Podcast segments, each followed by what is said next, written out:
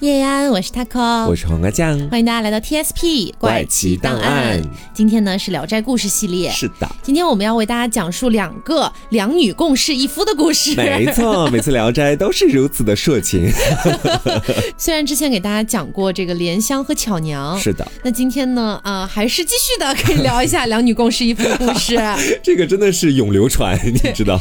因为其实，在《聊斋志异》里面有很多很多故事都是两女共侍一夫的。嗯，因为当时的一个社会制度其实是允许这件事的嘛，没错。嗯，然后包括呢，今天我要讲的这个故事叫做小谢，嗯，然后黄瓜酱要讲的这个故事叫做青梅。哎，好，那么小谢这个故事呢，是甚至连蒲松龄他自己都说，绝世佳人，求一而难之，何惧得两哉？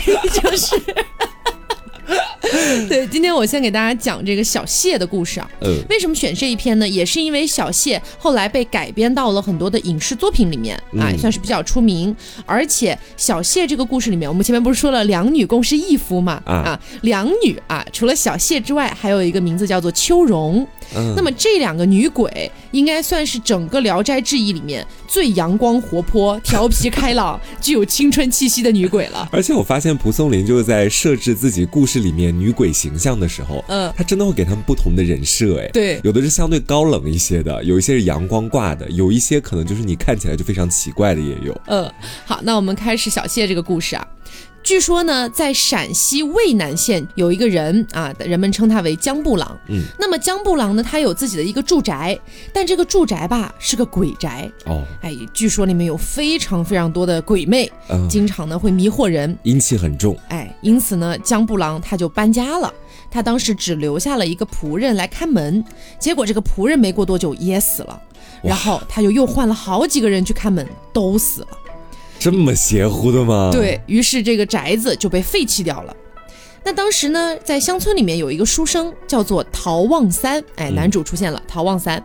这个陶望三啊，他素来是这个风流倜傥哈，很喜欢找一些妓女来陪酒，你知道所以想要去找女鬼了是吧？那倒是还没有，哎，是这样的，他很喜欢找妓女来陪酒，然后呢，当这个宴席快要结束的时候，他就会叫这些妓女离开。干啥？等于说不流逝，你知道吗？哦，哎，然后呢，甚至有他的朋友故意的大半夜让妓女去找他，他也是没有拒绝，但是实际上整晚都没有跟妓女发生任何事情。他只想看表演。对。是一个非常正直的书生啊，虽然喜欢招妓，但有点风流，虽然仅仅是陪酒而已。嗯，然后这个陶望三，他曾经也借住在这个江布郎的家里面。嗯，据说当时啊，也是有一个丫鬟夜里去找他啊，想要行一些苟且之事，但是这个陶望三啊，他就坚决拒绝，不肯乱搞。不会是 gay 吧？不是，不是。于是这个江布郎就还还是挺器重他的，哎，觉得有自己的风骨嘛。是。那我们来说这个陶望三啊，陶望三的家境其实不富裕啊，算是相对来说比较贫穷一点。嗯，后来妻子又死掉了，家里面就只剩下了几间这个茅草屋。哎，命好苦啊。对，那这种很湿热的暑天哈，就热的人受不了了。嗯，然后陶望三就去找这个江布郎说：“你不是有一个鬼宅废弃掉了吗？借我住住。”哎，借我住住。但是这个江布郎说：“哎呀，这不行啊，我那个废宅太多那种凶事了，你知道吧？嗯，出了太多这种事儿了，回绝掉了。”陶望三呢，回家之后就写了一篇这个文章，叫做《续无鬼论》，哎，就不信鬼哦。把这个文章交给了江布朗，然后并且又跟他说，鬼又能把我怎么样呢？后来呢，江布朗实在没办法了，因为他坚决要借嘛，就答应了。那你你你要借住你就住吧，你就以身试鬼去吧。对于是呢，陶望三就去到了江布朗的这个废宅，打算打扫一下庭院。傍晚，他把书放在那个书房里面，然后就回到自己的那个茅草屋去取东西。嗯，等他再回到江布朗的这个房屋的时候，发现那个书不见了，他就感觉有点奇怪。哦，啊，然后呢，就看着天色也晚了，他就想先不考虑这些事儿啊，我先躺在床上平心静气一下，一会儿说不定也慢慢的也就睡着了。大概也就过了一顿饭的功夫，他听到了脚步声。斜眼一看，有两个女孩从房中走了出来，并且把那本书又放回了那个书桌上。哦，女鬼出现了。对，这两个女孩呢，一个大概二十岁，一个大概十七岁的样子。嗯啊，都生得非常的漂亮。花季雨季。哎，花季雨季，好嘞。然后呢，这两个花季雨季的少女，哎，她们就犹犹豫豫的来到了这个陶望三的床边，两个人相视而笑啊。陶望三这个时候呢，静静的躺着一动不动，装睡呢。啊，然后二十岁的花季少女啊，她就翘起了一只脚去踹陶望三的肚子，干啥呢？哎，十七岁的雨季少女呢，她就捂着嘴偷偷的笑。这个时候，陶望三其实已经有一点哎心生摇曳了，觉得有点难以自持。但是他又转念一想，不，我是一个正直的书生，就到底是没有真的理睬他们。是我只看表演。哎，但是呢，虽然说他并没有理睬这两个女鬼，但这两个女鬼呢，就愈发的有一些张狂起来了啊，就弄弄他的胡须啊，弄弄他的耳朵呀，甚至还打他耳光，你知道吗？然后这个陶望三就猛然起身，然后骂。说鬼东西怎敢无礼？哎，呆，就是这种感觉。两个女鬼吓得马上就逃跑了。陶望三深夜呢又很害怕继续被这两个女鬼折磨，本来想搬回家里去的，但是又觉得，哎呀，我是一个书生啊，我刚才怎么能这样骂人呢？觉得有点羞耻，罪过罪过。哎，就决定挑灯夜读圣贤书。哦，在黑暗当中，他又看到那两个鬼影晃来晃去，但是陶望三连看都不看一眼。不管你们，哎，差不多到了半夜了，他才把这个蜡烛熄灭睡下。但是刚刚一闭上眼睛，就感觉有人用很细的东西刺进了他的鼻孔，啊，非常痒，哎，他就太调皮了，这两个女鬼。对，陶望三呢就忍不住打了一个大喷嚏，只听黑暗处传来了一些笑声啊，陶望三也不说话，假装睡着了，看你们俩还能怎么样。没过一会儿啊，就看到那个十七岁的女孩用纸条捻成一个细细的绳子，像白鹤一样的那种走路姿势，哎，就曲着身子，脚踮起来，一点一点进来，然后悄悄来到他跟前，又想要弄他的鼻子。陶望三这个时候突然又跳起来呵斥他：“呆鬼东西，老子不忍了！哎，怎敢无礼！”于是呢，这个女鬼又逃跑了。但是呢，陶望三一整晚都被他们搅得睡不着，一直到早上公鸡都打鸣了，这两个女鬼才渐渐的离去。嗯。后来整个白天呢，他俩也没有出现。那到了这个黄昏的时候，两个女孩又出现了。哎呀，陶王三就心想：真烦，是真烦，真的烦。于是就想，那不然我连夜做饭吧，啊，直接熬个通宵好了。那做饭做着做着呢，陶望三毕竟是个书生嘛，嗯，他又想着说，哎，可能现在在等啊，在焖呐，在焖米啊之类的，是，就想我去看看书吧，继续看书，因为他还想着要考功名嘛，嗯。结果这个时候，那个二十岁的女孩又走了过来，然后弯着腰伏在他的书桌上，看着他读书。然后呢，看陶望三不理他，他还用手去遮人家的书，哎，啊陶望三就又是非常愤怒去捉他，这个女鬼马上又飘散了。哎呀，反正一会儿又来，一会儿又走，一会儿又来，一会儿又走，浅尝一下吧，就是。对，这个陶望三就被整得非常生气呀，就说你们俩不要让我抓住，抓住了把你俩都杀了。但是这两个女鬼还是一点都不害怕，哎，走过来还是继续戏弄他。于是呢，陶望三就说，各种房中术我都不懂。纠缠我真的没有用，摊底牌了，对，明牌打都不懂，哎，一窍不通。两个女孩呢，微微一笑啊，居然跑到厨房去帮他做饭去了啊。陶望三看着他俩就说：“你看，你俩干这个不比瞎闹腾好吗？对吧？你帮我做做饭是吧？还能帮我个忙？对呀。一会儿之后呢，粥也煮好了，然后呢，他俩就争着把什么筷子啊、碗筷啊之类的全部摆放好。嗯，陶望三就说：嗯。”你们为我如此劳累，令人感动啊！我应该怎么报答你们呢？这两个女孩说：“ 哈哈，也不用报答了，饭里面掺了砒霜，你敢吃你就死。”对，就戏弄他，其实没有真的掺。嗯，陶望三就说：“我和你们也没有什么仇怨，不至于加害到这一步吧？啊，也没有管。”然后他自己还是喝完了粥。这两个女孩呢，又开始争相的为他跑腿去洗碗什么的。哎呦，贤妻良母呀！哎，陶王三就觉得也还不错哈，可能就前面戏弄了一下。嗯，渐渐的呢，他们就越来越熟了。然后陶王三就跟他们坐在一起聊心里话哈，就问两个女孩叫什么名儿啊？说说心里话。哎，对，二十岁的那个女孩说：“我叫秋荣，我姓乔。嗯，她呢是阮家的，叫小谢。就一个叫秋荣，一个叫小谢。好，然后呢，陶王三就说：那你们是什么来历呢？小谢就说：“傻郎君还不敢露一露身子，谁要你问我们出身门第了？难道你想娶我们不成啊？” 然后陶望三就一本正经的说：“面对两位佳丽啊，难道我不会动情吗？嗯，我也是一个男人呀，男人就会动情。对，但是人只要中了阴曹地府的阴气，那是必死无疑的。嗯，所以呢，你们愿意跟我住在一块儿，就跟我安心的住；如果不愿意跟我住在一块儿，你们也可以随时走。”如果你们不喜欢我，我又何必要玷污你们两个？如果你们喜欢我，你又何必让我去死呢？哎，两个女孩互相看了也觉得他说的很有道理。主要是给他问懵了，问了这么多问题。对，然后就没有太捉弄他了，只不过是很偶尔的，还是会把手突然伸到他的怀里啊，或者把他裤子给脱掉啊 之类的。好贱啊！但是也没有真的发生什么。嗯，有一天呢，陶望三他在家里面写字，还没写完呢，就有事儿先出去了。回来的时候就看到小谢伏在那边，然后在帮他写字。然后陶望三就走近一看啊，虽然说写的这个字不太像样，但是横竖还是成行了。嗯。陶望三就说：“嗯，你其实是个哑人啊，其实是个哑鬼。写的发错。哎，如果你比较喜欢写字的话，我来教你写好不好？嗯。于是呢，就把小谢抱在了怀里。哦哟，谈恋爱了。对，把着小谢的手腕，教他怎么样去用笔。嗯。这个时候，秋荣进来了，秋荣立马就变了脸色啊，非常哎，非常的嫉妒。小谢这个时候就笑着说：“哎，我小的时候曾经跟着父亲学写字，很久不写了，现在就好像做梦一样呀。”就假装就他其实潜台词就是啊，你就是我的爸爸，爸爸。对，秋荣呢也没说话，但是陶望三也明白秋荣不高兴了，嗯，就也抓起了一支笔递给秋荣说：“那你也让我看看你会不会写字呀？”可真是雨露均沾的啊！秋荣就站起来写了几个字，陶望三就说：“哎呀。”秋娘，你真是好比例。嗯啊，秋荣这才高兴起来。从这一天开始，陶望三呢就经常给他俩布置作业，哎，说这一篇你俩都分别摘抄一下啊，然后这个临摹一下，看看你俩的字练得怎么样。给他俩当 teacher 了是吗？对，当 teacher 了。那其实呢，前面虽然说陶望三跟秋荣说了一句好比例，其实那个只是为了宽慰他。秋荣本身是不识字的。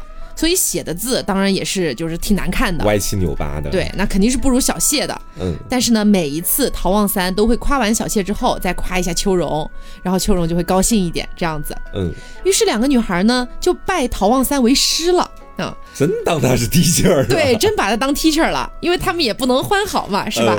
那坐着的时候呢，给他挠挠背；躺下的时候给他捶捶腿，哎呦，这样子的。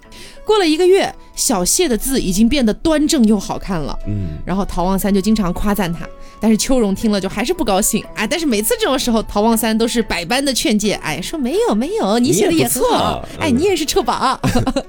后来呢，陶望三就开始教他们读书，他俩都特别聪明，说一遍就不会再问第二遍了。没过多久啊，小谢把他的弟弟带来了，他弟弟也是个鬼，叫做三郎。嗯，三郎大概十五六岁的样子。说自己也想读书，这是一个凡人在阳间开鬼校的故事，是吗？对对对，所以就这样，陶望三真的在这里开启了一所鬼校。哦，那这个江布朗就是这个宅子原本的主人嘛？江布朗听了之后还挺高兴的，觉得说：“哎呀，这个积阴德的事情啊。”嗯，于是呢，还按时的给陶望三送来一些柴米啊什么之类的东西。过了几个月之后。秋荣和三郎都能作诗了哇啊！然后时常还互相这个吟诗作对嗯，但是小谢就不太高兴了。小谢就背地里跟这个陶望三说：“你不要再教秋荣了。”陶望三说：“啊，好的好的。”秋荣背地里也来说：“你不要再教小谢了。” 陶望三说：“好的好的。” 两边答应，双边间谍。后来有一天啊，陶望三要去赶考了啊，毕竟还是要去考功名的。是两个女孩呢，就流着眼泪送他上路。但这个弟弟就是一个三郎说。这次你可不可以不去啊？唐望三说：“为啥不去啊？我读了这么久书，不就为了考功名吗？”啊，三郎说：“你这次要是去的话，路上可能会遇到凶险。”哦，给他预言了。对，说你要不就假装自己生病了，来年再去。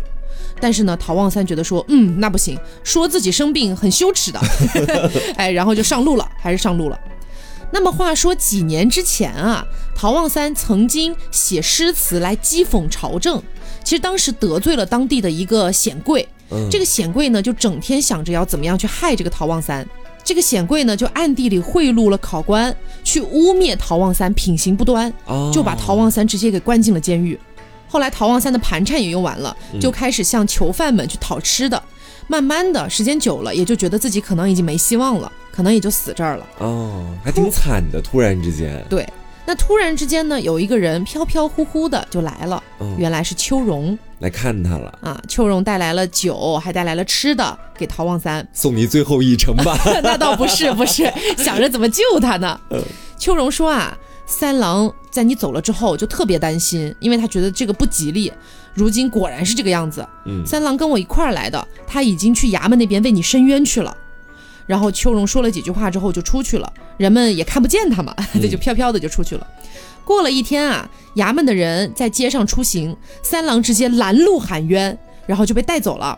在这几天的时间里面，陶望三就是一个呃饥渴交加，然后百无聊赖、度日如年的感觉，非常无聊。嗯，忽然之间，小谢来了。哦，小谢非常的悲伤的说，秋荣在回家的路上经过城隍庙，被庙里面的黑判官抢了去，逼他为妾。秋荣不肯屈服，现在也被关了起来。我跑了百多里路，我奔波的实在是太累了。哎呦，太惨了吧！对，说我走到你这儿来，我的脚，我的脚心都被荆棘给刺破了。嗯，啊，说已经痛到骨髓里了。他们鬼不都是飘着的吗？怎么还被荆棘伤害了？我也不懂。然后呢，说恐怕以后就不能再来了。嗯，然后陶望三就赶紧让他抬起脚看一下，结果就发现整个脚上面全是血。哦，小谢呢就掏出了两三两银子给到这个陶望三，就一瘸一拐的走了。然后我们再话说衙门这边，衙门这边把三郎带走了，然后就问他你要告什么状啊？三郎说监狱里关着的那个陶望三他没有犯错，嗯，他是被人栽赃陷害的。哎，衙门的人就说你和他是什么关系啊？非亲非故的，无缘无故的，你带他告什么状啊？就说要打这个三郎的板子。嗯，结果三郎扑倒在地之后就消失了，毕竟是鬼嘛。是。衙门的人就觉得很奇怪呀，遁地之术啊！再看他的状词，写的非常的感人。然后衙门也派人去到陶望三那边，说三郎是你什么人啊？陶望三就假装不知道，说我不认识。嗯，然后衙门的人就觉得说，哦，那陶望三可能是被冤枉的，有鬼都来替他伸冤了。哦，对，就把他给放了。放了之后呢，陶望三回到家里面啊，整晚都没有一个人在，就他一个人。直到深夜，小谢来了，他也是神情非常凄惨的说。三郎在衙门替你伸冤，被管衙门的神给押到阴曹地府去了。哎呦，他怎么也被抓了呀？对，然后阎王爷呢，感念三郎还是算比较仗义的一个鬼，嗯，就让他托生到富贵人家去了。哦，投胎了直接。对，但是呢，秋荣被关了很久，我也写了状子想要投给城隍老爷，但是又被压下来了，送不上去，这该怎么办呀？陶望三就愤恨地说。那个老黑鬼怎么能这样呢？明天就把他的雕像推了，然后踩成泥土，列举罪状，去问这个城隍老爷，他的下属这么残暴，他难道不知道吗？好，两个人就愤愤不平啊。不知不觉天色非常晚了啊，已经到了凌晨了。这个时候秋荣突然回来了，哎，他不是被抓走了吗？哎，两个人就非常的惊喜啊，说，哎，你怎么怎么回来的呀？自己回来了啊。秋荣流着眼泪说：“这回我真是受尽了苦呀！这个黑判官每天都拿刀逼我，非要我做他的妾。今天晚上突然放我回家了，说这个黑判官的原话是：我没有别的意思，原本也只是因为喜欢你。既然你不愿意，我本来也没有玷污你，麻烦你就转告陶秋曹陶官人，不要谴责我啊！这什么意思呀？什么意思呢？其实就是陶望三他的祖辈。”在这个阴间已经当官了哦，哎，我下面有人，对，被知下面有人，对，反正被知道了，嗯啊，然后呢就把这个秋荣给放了，然后陶望三啊也是心中五味杂陈，就说，嗯，你们俩不是一直想跟我睡觉吗？嗯，今天我愿意为了你俩死。哦，因为共患难了嘛。是。那两个女孩悲伤的说：“先前你跟我们说，我们才知道原来和鬼睡了是会死的。我们怎么忍心杀了你呢？执意不肯啊。然后呢，包括这两个女孩小谢和秋荣，因为经历了这个磨难啊，那个嫉妒之心就没有了。哦。正巧有一天啊，有一个道士在路上和陶望三相遇了。看到陶望三的时候，就说：“哎呦，你身上有鬼气呀，阴邪之气。”哎，陶望三就觉得，嗯，这个人可能不一般，就把自己的遭遇跟这个道士说了。嗯，道士就说：“这两个鬼啊，非常的好，你千万不要辜负了他们啊。”哎，于是呢，道士就画了两道符，交给这个陶望三，说：“回去把这两个符分别交给两个鬼，听凭他们各自的福分和命运。如果说几个月之后听到外面有给女儿哭丧的。”嗯，就让他们赶紧把这个符吞下去，然后跑出去，先跑到的就可以转生。哦，因为那个女孩给女孩哭丧，应该是那个女孩死了，对，然后就可以借着那个女孩的死借尸还魂哦，借尸还魂其实是还魂，不是投胎哦，明白，就直接还魂了啊。然后过了一个多月哈，果然听到了有人给女儿哭丧，然后两个女孩呢就哎呀赶紧往外跑。但是小谢太着急了，他忘了吞符咒了。嗯，那秋荣呢，就直接跳进了棺材里，然后就不见了。他比较稳当，带上了。对，小谢进不去嘛。龟兔赛跑嘛？对。然后小谢就哭着回来了。嗯。然后陶望三出门一看，哈，是大户人家的好事给这个女儿出殡呢。嗯。然后众人当时就看到一个女人的影子，直接歘一下进了棺材，正在惊奇呢。不一会儿就听见棺材里面传出了声音，放下棺材一看，发现女儿已经复活了。嗯，于是呢就把她暂时寄放在陶望三的这个房子外面，家人都围着她，看着她咋回事儿。还魂成功了。哎，突然这个时候女孩睁开眼睛了，问说陶望三呢？然后郝家人呢，就一直还是在问他你怎么活过来的，怎么回事呀？嗯，这个秋荣就被烦死了。秋荣说：“我不是你们的女儿，就以实情相告了。说我现在是借尸还魂，懂了吧？我是还魂状态现在。哎，但这个郝家人不相信啊，想着说把她抬回家，你就是我们的女儿啊。但是秋荣不肯，直接就跑到了陶望三的房间里面，躺在床上就不起来了。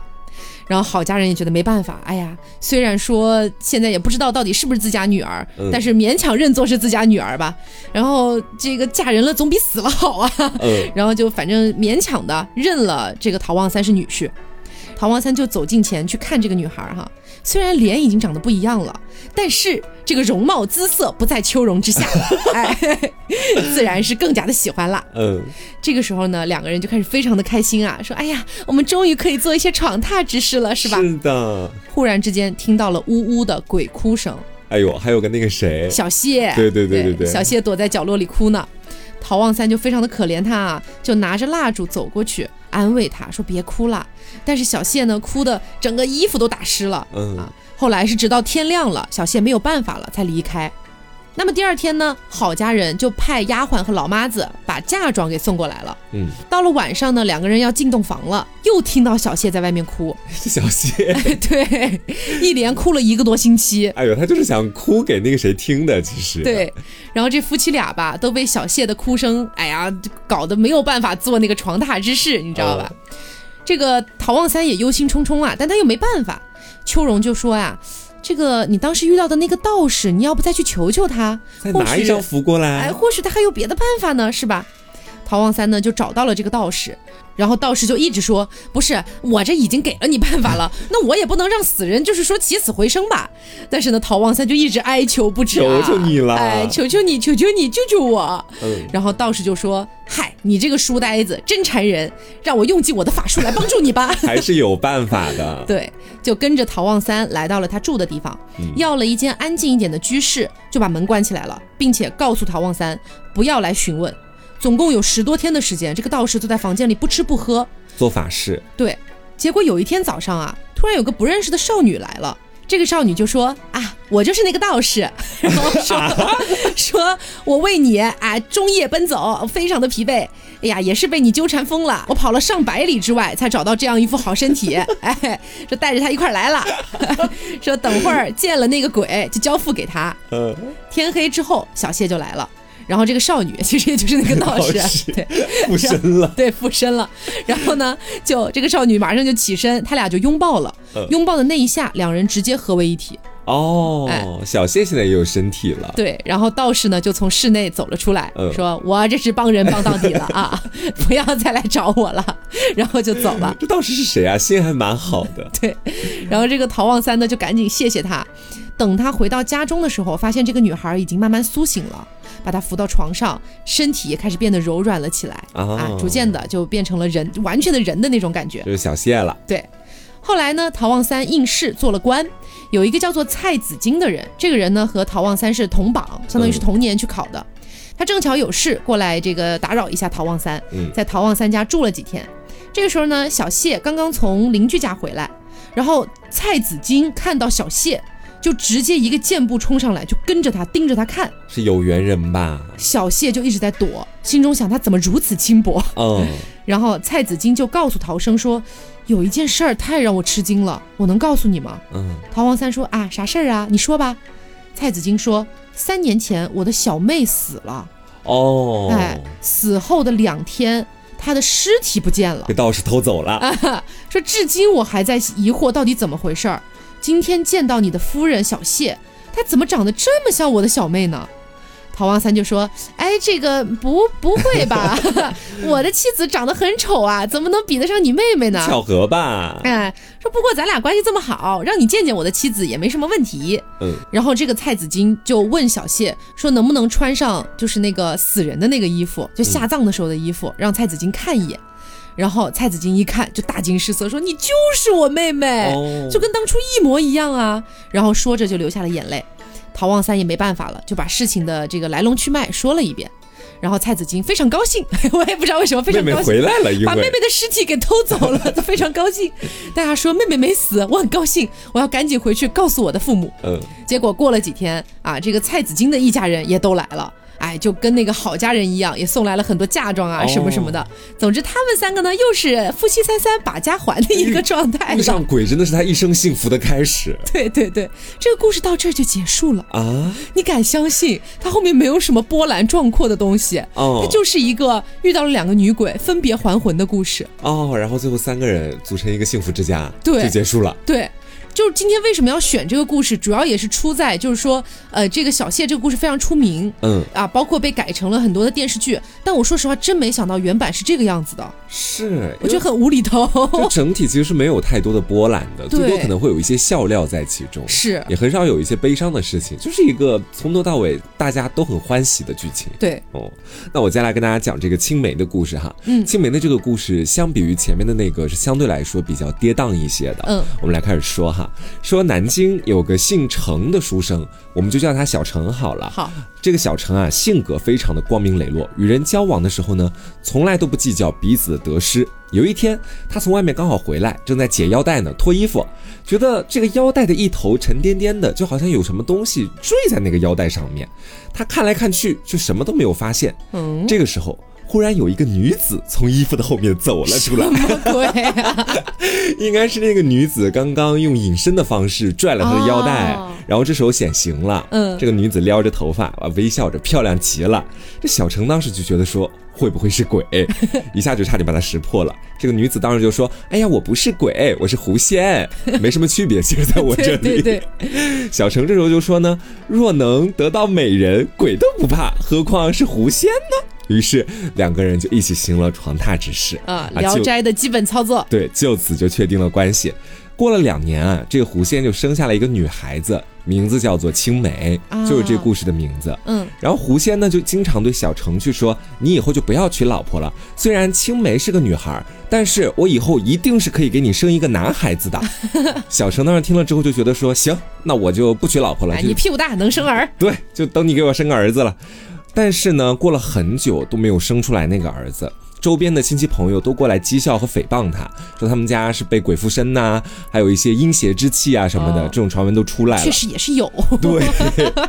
然后这个小程的意志就开始动摇了，他就和另外一个姓王的姑娘订了婚啊。狐仙当时听到这个消息就非常生气啊，你先前不是答应过我，你不会再找新的老婆吗？于是，在有一次给青梅喂饱了奶之后，就把他就把青梅扔给了小程，说。这就是你家的赔钱货，你是养死他还是摔死他，完全由你自己决定。于是就出门走了，就此就消失了，再也没有回来啊。对，青梅长大了之后呢，就非常聪明，而且容貌很清秀，就特别像她的那个狐仙母亲。嗯，过了不久之后，小程就得病死了，也就青梅爸爸就死了。他的老婆王氏，也就是后面跟他订婚的那个小王，嗯，也很快就改嫁了。青梅就被寄养在了自己的堂叔家里面。这个堂叔性格也是非常的不羁，行为非常的放荡，整天都在想着怎么把青梅去卖掉换钱，来填满自己的皮包，再出去找新的女人。这个时候呢，有一个姓王的进士，恰巧就在家里面等候去委派官职，就听说青梅很聪明，就用高价把她买到自己家里面来了。让青梅当自己的女儿的丫鬟。嗯，那这个王进士，他的女儿叫做阿喜。阿喜今年十四岁了，容貌也是非常漂亮算是一个绝代佳人啊。他看见了青梅之后呢，也很高兴。从此之后就跟青梅形影不离，每天都生活在一起啊，做姐妹吧。对，就是一个丫鬟，一个小姐。嗯，青梅也特别擅长去伺候阿喜，因为她在家里面能用眼睛去听声，能用眉毛传情说话。什么鬼啊？这可能就是一个半人半妖的能力吧。哦，所以王进是全家都特别疼爱这个青梅。然后我们再说到，当时有一个同乡。姓张的书生，名字叫做介寿，我们就叫他张书生就好了。嗯，张书生家里面非常清贫，没有什么固定的财产，他是租着王进士家里面的房子在住着。他非常的孝顺啊，平常也特别的有礼貌，每天呢都在读书，想着以后怎么样才能够考上进士什么的。有一天，青梅就偶然之间来到了这个张树生的家里面，看见他正在吃糠咽菜，过得非常的贫苦嘛。嗯。然后这个青梅进屋的时候，就和张树生的母亲去聊天。他看见桌子上放着猪蹄，然后呢，张树生的老父亲正在躺在床上，他老父亲病重了。嗯。张树生后来进了屋子之后，又去伺候自己的父亲大小便，又给父亲去吃那个猪蹄啊，很有孝心。对，还被父亲的那个屎尿弄脏了自己的衣服。他父亲其实当时看到了，就充满了自责的情绪嘛。但这个张树生就赶紧遮挡自己被父亲弄脏的地方，出去打水洗掉，就很怕父亲知道。哦，这些基本上就能够看出来，他是一个非常有孝心的男孩。是的，青梅看到了这些之后，就觉得说：“哎呀，这个张树生行为非常的了不起，真不差。”对他回去之后呢，就把张树生的这个情况告诉了阿喜，就对阿喜说：“咱们家的房客，哎，真不是一般的人物啊！娘子，你想不想得到一个好丈夫呀？”如果你不想得到的话，那就算了。那就我来得到吧。哎，还真被你猜中了。到后面的剧情，不过他当时还是一开始的那个想法是想把那个张书成推荐给阿喜，推荐给自己家小姐嘛。阿喜呢，虽然觉得说这个张书生品行不错，但是怕自己的父亲嫌弃他贫穷。青梅这个时候就说了，说你说的不对。这件事情成不成，取决于你自己，因为是你自己在选老公。如果你同意的话，我就可以帮你偷偷的去告诉那个张书生，叫他请个媒人呢来求婚。这个时候，家里面的夫人一定会招呼你和你商量，你只要答应他。跟他说一声啊，我可以，我可以嫁给张书任就可以了。嗯，然后这个阿喜当时又表示了自己的担心，他说：“那假设这个张书生他现在穷还好，一穷穷一辈子呢？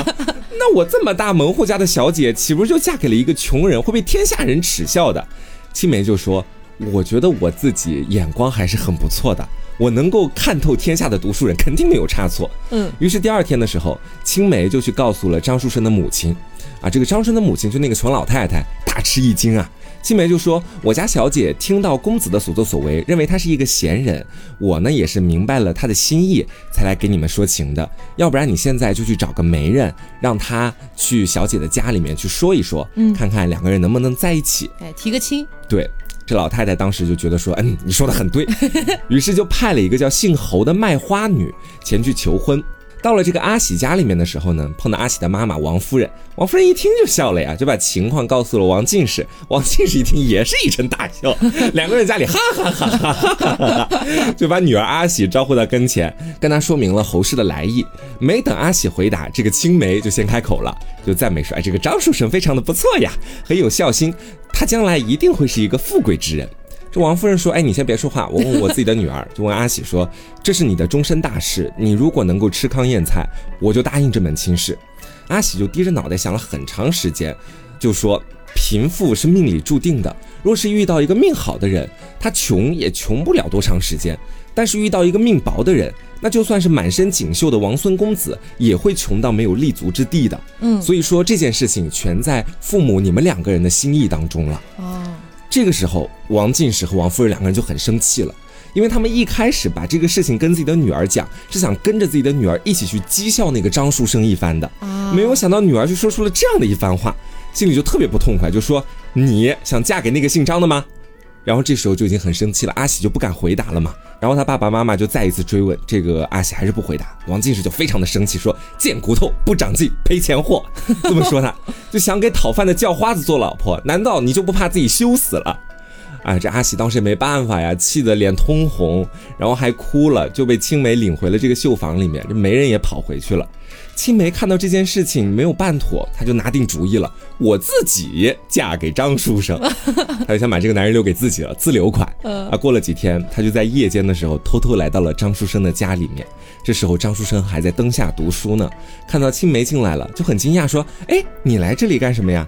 青梅呢，当时也是吞吞吐吐的，把自己的意思都说清楚了。我来和你做夫妻。对，张书生听了之后，非常严肃的拒绝了他。青梅流着眼泪说：“我是好人家的女儿，你为什么要拒绝我？我不是和你私奔的淫荡女人，我只因为你贤德，所以才来跟你寄托终身的。”嗯，张书生这时候就说：“你爱我是认为我的德行好，但是你在夜间来表白，洁身自好的人是一定不会答应你的。”怎么的？我就说你们两个行一下床榻之事，怎么就那么难？而且张书生还说了，万一咱们成不了亲，今晚咱们俩干了那档子事儿，以后你我该如何自处呢？都是在一个房子里住着，抬头不见低头见的人了。那青梅就说了，说那我如果白天来找你，咱们就成了，你肯上脸接纳我吗？张书生就说呀，如果我娶到像你这样的妻子，我还有什么要求呢？所以我看到这一段，我也觉得非常的不懂。我说张书生，你接纳一个女人，就看她是白天找你还是晚上找你，是吗？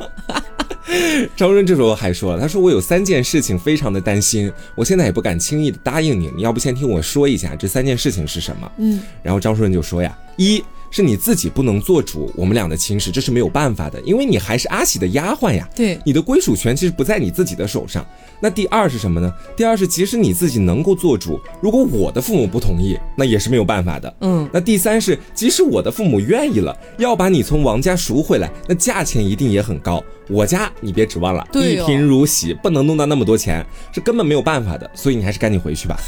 我觉得张书生这个男人还挺不错，他的逻辑还挺好的。对，就是既现实的同时还有点暖心的感觉。是。然后青梅这么一想，哦，也对，是我恋爱脑了，他就只好回去了。临走的时候呢，他又嘱托这个张书生说：“如果你有意娶我，我觉得我们可以一起想办法。”张顺就说：“好，那我们就一起想办法。”青梅回去了之后呢，阿喜就问：“你到什么地方去了呀？”青梅这时候就跪下来了，向阿喜坦白了自己的情况。阿喜听了，就当时就非常的生气，就他私自夜里面跑出去淫乱，觉得特别丢人，就要用棍子来打他。这个时候呢，青梅就开始流眼泪了。他说：“我真的没有和张书生发生别的任何事情，我只是想要跟他在一起，我不想错过这个好男人而已。”阿喜听完之后。也没有想打他了，反而还赞叹他，说道：“哎呀，这个张书生也是不错的人，真有这么好？对他不愿意和你苟且偷和，这是礼；而且他一定要告诉自己的父母，这是孝。他不答应你的求婚，这是忠诚老实，不骗人。他有这三项品德，老天以后一定会保佑他的。嗯，我觉得他以后也会大富大贵的。这阿喜这时候其实对张书生已经有一定的好感了，是，但没办法，就是家里父母不同意。于是他接下来就问青梅说：‘那你想？’怎么办呢？青梅说：“我一定要嫁给他。”阿喜就说：“傻丫头，你能自己做主吗？你现在不是还是我们家的丫鬟吗？”青梅就说：“如果达不到目的的话，那我大不了就一死了之。”他已经以死亡要挟了，他真的很恋爱脑哎。是阿喜就说：“我一定会让你如愿以偿的。”就可能被他就整个吓到惊到了。嗯。又过了几天，青梅就对阿喜说：“呀，你前几天你还记得你跟我说过什么吗？你不是说帮我想办法吗？怎么到现在都没看你给我想出什么办法？”阿喜呢就在背地里开始给青梅去凑钱，然后就想把这个钱凑满了之后，把青梅从自己家里赎出去嘛。嗯。刚巧呢也是。是花了一段时间就把钱凑够了，然后这时候恰巧家里面的王进士被派到外地去当官了。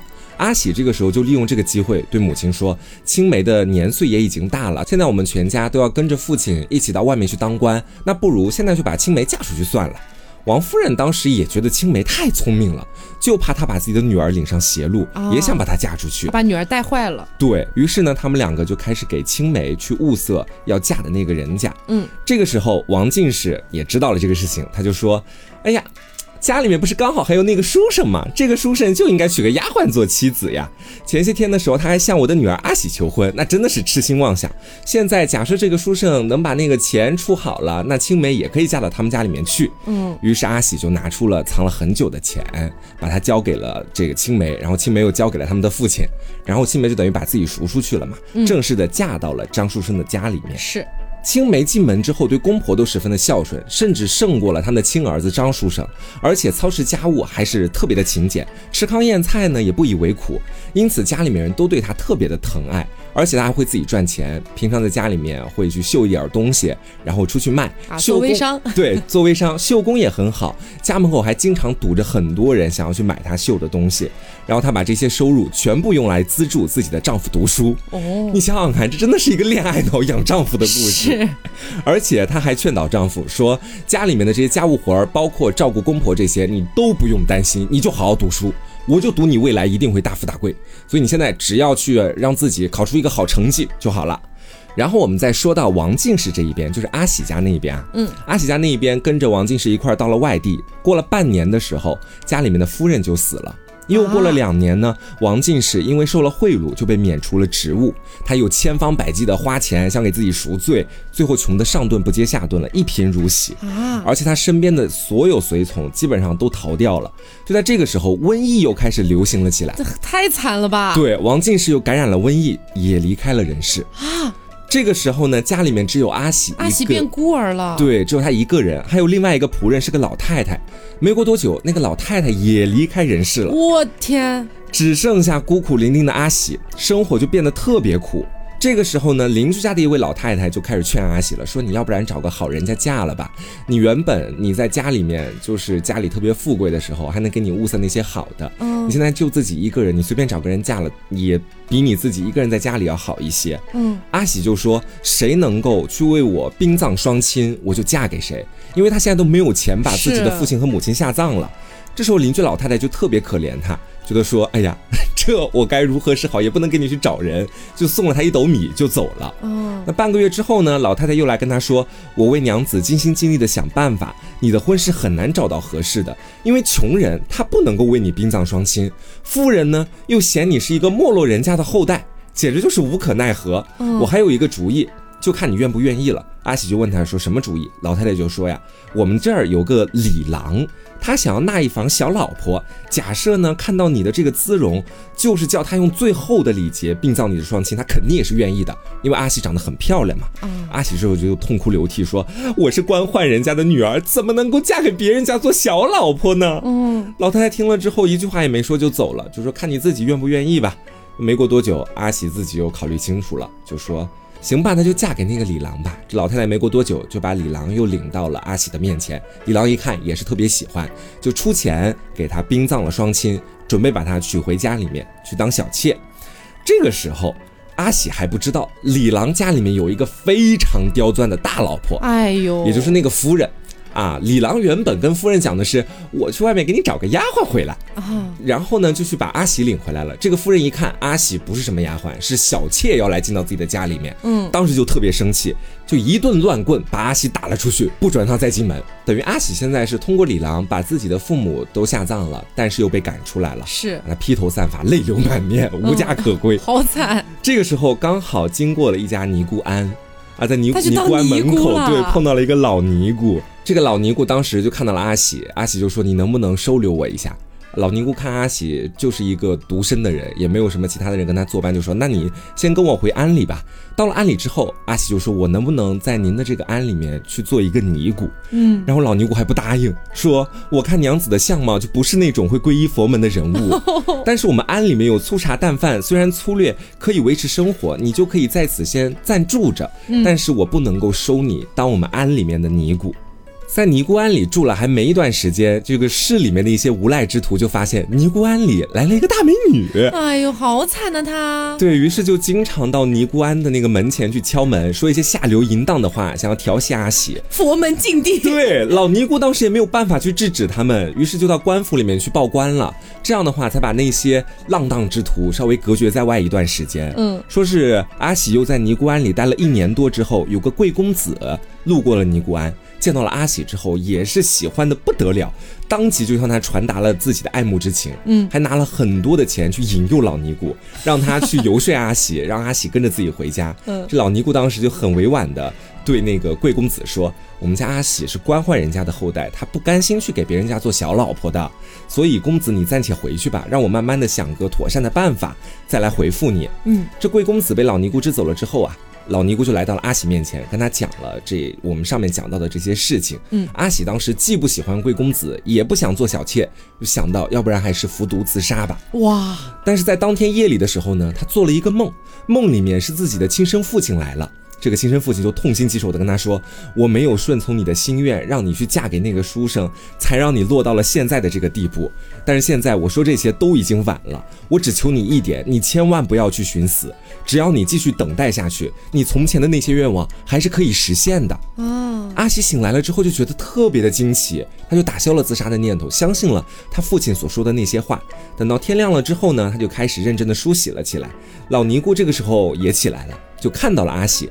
看到他之后就非常的惊讶，说：“我看你今天的面色已经没有任何的浊气和邪气了，就感觉是那种再也不会忧虑，再也不会去遭到横祸了。”你的福气即将来了，你以后可不要忘记老身呐！啊，否极泰来。对，这老尼姑也是挺神的，一下就看出来阿喜之后的境遇。嗯，然后我们说在之后啊，这贵公子固然也来了好几次，而且还让自己家的奴仆反复的来敲尼姑庵的门，但老尼姑就是打死都不答应他。嗯，因为他知道如果把阿喜嫁给这个贵公子，阿喜是不会幸福的。是，没过了几天，又有一群人来到尼姑庵的门前来敲门了。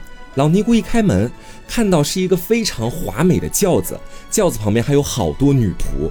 老尼姑就问说：“哎。”这是谁家的轿子啊？这个仆从就说了，这是司礼的家眷。司礼是什么？其实就是主管御送刑罚的一个官职，也算是一个比较高的职位了。嗯，说是这个司礼的家眷跑到这个庵里面，暂时来避避风雨，因为当时下着非常大的雨。老尼姑当时就说：“那你们先到我们的尼姑庵里面来避一避吧。”嗯，这个时候从轿子里面才走出来了一位大美人，啊，这个人长得也是非常的漂亮，跟着老尼姑一块到了庵里面。就在避雨的这个期间呢，家里面的仆从就发现了阿喜，然后那位特别富贵的女人也发现了阿喜。那个特别富贵的女人一见到阿喜，顿时都惊呆了，就这样一动不动的看着他。阿喜也是呆呆的看着他老半天。这位夫人就是青梅啊，们前面说到的。于是两个人等于是很多年都没见面了，一见就开始抱头痛哭，倾诉了自己这么多年来的经历。原来青梅的老公，也就是我们前面所提到的那个张书生，他在父亲病故了之后，就去乡里面乡试，考中了举人，之后又在会试上中了进士，被派到一个省里担任我们前面说到的司礼。然后当时青梅也是跟着他一路就往上流社会去了，一个飞升啊，这是。对，阿喜听完之后就叹息到了，说今天一看，还真是你我如同天壤之别了。青梅就笑着说：“幸亏娘子受了挫折，还没有丈夫，这正是老天有意安排我们两个人团聚呢。倘若这一次不被大雨阻隔，我们怎么能在这里不期而遇呢？这一定是天意，是缘分。”嗯，说完就拿着那种镶有珠宝和头冠的锦衣，要给阿喜去换衣服，准备把阿喜带回去，也嫁给张书生。嗯，然后等到雨一停，就告别了老尼姑，带着阿喜一起上路了。到达张书生的这个住所之后，张书生母子都非常的高兴，因为他们曾经也是住在阿喜的那个家里面的嘛，也算是阿喜庇佑了他们一段时间。然后呢，阿喜见到了张母之后就说：“我今天已经没有脸面再见到母亲了。当年我没有选择嫁到你们家里面来。”张母就微笑着安慰他，就说：“没关系啊，我们就选个好日子，你就嫁给我儿子吧，没事的。”当年也不怪他呀，对，怪的是他的父母嘛，他父母现在也死了，也无从追责了。哎，可是当年也不能怪他父母啊，那确实门不当户不对。也是。啊，然后阿喜当时就对青梅说：“安里只要还有一线活路，我也不愿意跟随你来到这里。你如果念在过去的情谊上，能够给我一间房子和一个容纳我的蒲团，我就心满意足了。”青梅当时听了之后，只是笑笑就不说话。到了成亲的那一天，青梅就给阿喜抱来了非常华丽的衣裳。阿喜就左顾右盼呐，不知如何是好。可能是这几年的穷苦日子，已经把他训练成了没有办法接受那种优渥生活的人了。对，就不一会儿，他就听到鼓乐大作，阿喜还是拿不定主意。他说：“我到底要不要穿这些华丽的衣服呀？” 这个时候，青梅就领着仆从丫鬟，硬是给他穿上了婚服，把他风风光光的嫁出去了。到了晚上的时候呢，要去入洞房了。阿喜还是觉得说，哎呀，我这算是攀着我姐妹的情分，直接嫁入豪门，她还是不好意思。嗯，青梅这时候就把阿喜推进了洞房里面，说，空着的这个位置已经等你很久了，快去跟我老公做爱吧。这就是两女共侍一夫吗？之后青梅又看着张树生说，你今晚也算是得到报恩的机会了，要好好的服侍他，好好待他，好好服侍他。说完呢，青梅转身就走了，但是阿喜还是抓着青梅的袖子不放。青梅就说：“不要留我，洞房这件事情我是不能代替你的。”然后掰开阿喜的手指就走了。在后来的日子里面，这个青梅就十分谨慎地服侍着阿喜，她还不敢去当夫人，还是把自己当一个奴婢一样的那种感觉。但是阿喜心里面又觉得非常的愧疚，也非常的不安。于是呢，家里面的母亲张母就发话了，说把两个儿媳妇儿都称为夫人，没有什么妾室和正室之称。但即使是这样，青梅还是对阿喜行使那种奴婢妾室的礼节，一点也不敢懈怠。嗯，青梅真是个好人。过了三年，这个张书生又到了京城里面去做官了，家里面的日子是越来越好，步步飞升啊。对，而且青梅呢生了两个儿子，一个姑娘；阿喜生了四个儿子，一个姑娘。家里面可以说是儿孙满堂。张书生呢还向皇帝上书求情，说能不能把我家里面的这两个女人都封为夫人？皇帝也答应了。啊，这就是这个故事的全貌，也算是一个相对来说比较圆满的故事了。虽然说中间阿喜吃了过得很惨，对，那段时间真的好惨哦。是，就父母双亡，然后自己又找不到如意郎君，只能当妾室，最后进了尼姑庵，还被奇怪的人骚扰。对，哦，也算是命好吧，命里还有个青梅，也算是他自己意志坚定了。是，而且这个故事，我觉得那个女主角的名字起的也很有意思，青梅竹马，不就是那种在小的时候相识，长大之后。又重新再次相逢的嘛？是的，跟我们今天这个故事里面的那个境遇还是有一些相似的。好的，嗯，那么今天就是给大家带来了两个《聊斋》的故事，一个呢叫做小谢，一个叫做青梅。嗯，也希望大家能够喜欢这个两女共侍一夫的两个小故事。好，那么今天节目差不多就是到这里，我是 taco，我是黄瓜酱，那我们下周再见，拜拜。